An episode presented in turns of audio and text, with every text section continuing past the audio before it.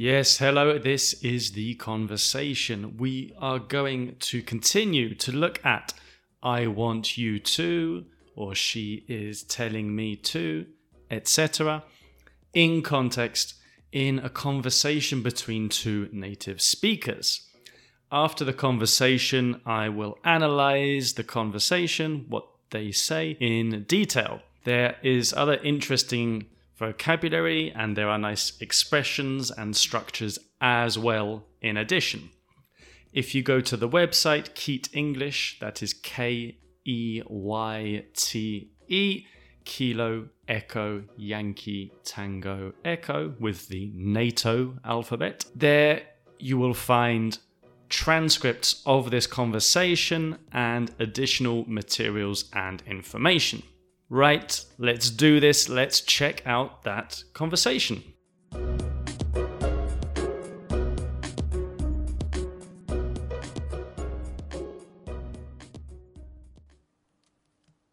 Oh, damn. Our biggest client wants us to send the final version tomorrow. Oof, already? Yeah, they always want everything really quickly, and they always ask me to do it. Wow. And they expect everything to be perfect. Oh, man. And my boss told me to do another two projects this week. What? Yeah, and he wants them to be perfect too. Oh, my days. Yeah, he always wants us all to work 24 7. You're joking. He says that he wants you to work on weekends as well. Well, okay, no, he doesn't actually say that. Okay, well, that's something then. Um, are they difficult projects? I mean, no, I expect us to finish them on Thursday. Us. So you have help. Yeah, I asked two colleagues to help me. Ah, okay, but the project he's asked you to do for the biggest client is pretty hard, right? Well, not not really. Ah, so it won't be too hard then. Shut up. I think you're complaining about nothing. I told you to shut up.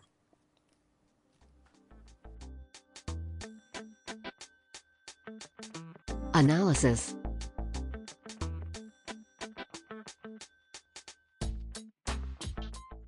Time to analyze the conversation. Let's begin with the first thing he says here. Oh, damn.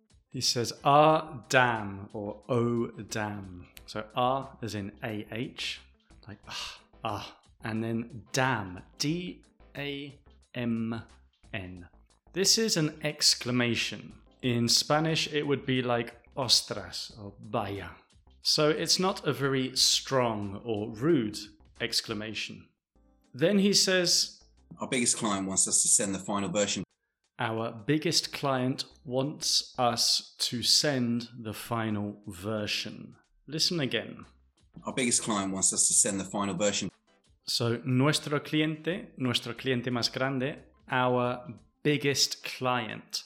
You can say our biggest client or our biggest client. People use both forms of the pronunciation. Our biggest client. Notice how our and biggest combine. Our biggest, our biggest, our biggest, our biggest. Also, note that it is not bigger. No, this is incorrect. El más no sé qué, el más grande, el más interesante, our biggest, our most interesting, our most important. You need the superlative here. And notice how he combines words. When he says, and wants us to send the, it sounds like this. And wants us to send. And wants us to send the. And wants us to and wants us to send the. Wants us to send the final version tomorrow. We do this a lot in English. We combine sounds together. And wants us to send the final report. And wants us to send the. Wants us. Wants us. Also, the T is not pronounced a lot. And wants us to send the. No. And wants us. Wants us. Wants us. We next hear Already? already, already. So this can be used to mean that something has been done. If I say, for example, we need to clean the house, and my wife replies, I have already cleaned the house. To emphasize that it has been done. And you can also use it, like here in this conversation, to express surprise that something has already been done. You think it is very quick or a very short amount of time. We also hear, And they always ask me to do it. and they always ask me to do it. Notice that and they is pronounced and they, and they, and they always. And do it, the T at the end is not pronounced very much. Do it, do it. In this conversation, I've also included the structure to expect someone to do something, similar to ask someone to do something and want someone to do something. The structures that we are focusing on. And they expect everything to be perfect. Yes, they expect everything to be perfect. Now, I've included an expression here, which is this one. Oh my days. This is a colloquial thing to say in Britain. Some people say it, other people don't. It's not the most common one, but I wanted to show you something a little bit less common, but you will hear some British English speakers use it. And here we have some interesting things. He always wants us all to work 24 7. He always wants us all to work 24 7. Listen again. He always wants us all to work 24 7. You can say he wants us all to work, or he wants all of us to work 24 7. 24 7 means 24 hours a day, 7 days a week. In other words, non stop, always. You will often hear that shops are open 24 7 or a service is available 24 7. Yeah, I asked two colleagues to help me. Here he uses the word colleagues, which means people that you work with. A co worker or a colleague. Colleague, not college. Remember, college is another word for university in American English, or in the British educational system, it can be a couple of things. It can be a place you study from ages 16 to 18, or it can be higher education for more manual jobs. College is a place where you study. Colleague, colleague, with a long I sound, colleague, and a g at the end, colleague, is a person that you work with. Yeah, I asked two colleagues to help me. Another important thing here is the pronunciation of asked. So to ask in the past is asked. But the way I'm pronouncing it is exaggerated. When we speak naturally, we are more likely to say asked, asked. We do not pronounce the K, or we pronounce it very, very lightly. Asked, asked. Now, most people barely, they don't really pronounce the K. So the T at the end, the t, t, t, is more important because this tells us it's the past. So like A, like R, then S, then T, asked, asked. I asked two colleagues to help me. And here on this word, you can hear that the T at the end is not really pronounced. This happens a lot in English. The final T in a word or the T at the end of a syllable is often not pronounced very much. The project he's asked you to do for the biggest client. So, client is very often pronounced client, client. Like want, often pronounced want. What do you want? I went to the supermarket. I went to the supermarket. And then we hear It's pretty hard, right? The project is pretty hard, right? This right at the end is when you express an idea and then you're looking for confirmation. So this is pretty hard, right? Another way it would be is pretty hard, isn't it? So right you can always use. Otherwise you have to use something called question tags which can be difficult. Like today is Monday, isn't it? The first one is positive, then the second one is negative. She is Lucy, isn't she? But if you begin with the negative, then the question tag at the end is positive. This isn't good. is it? Or they aren't coming, are they? So if you want to simplify things, you can just say right at the end. R I G H T. It won't be too hard then. Here you are hearing it won't be too hard then. It won't be too hard then. Won't again, won't the T disappears. It won't, won't be too hard.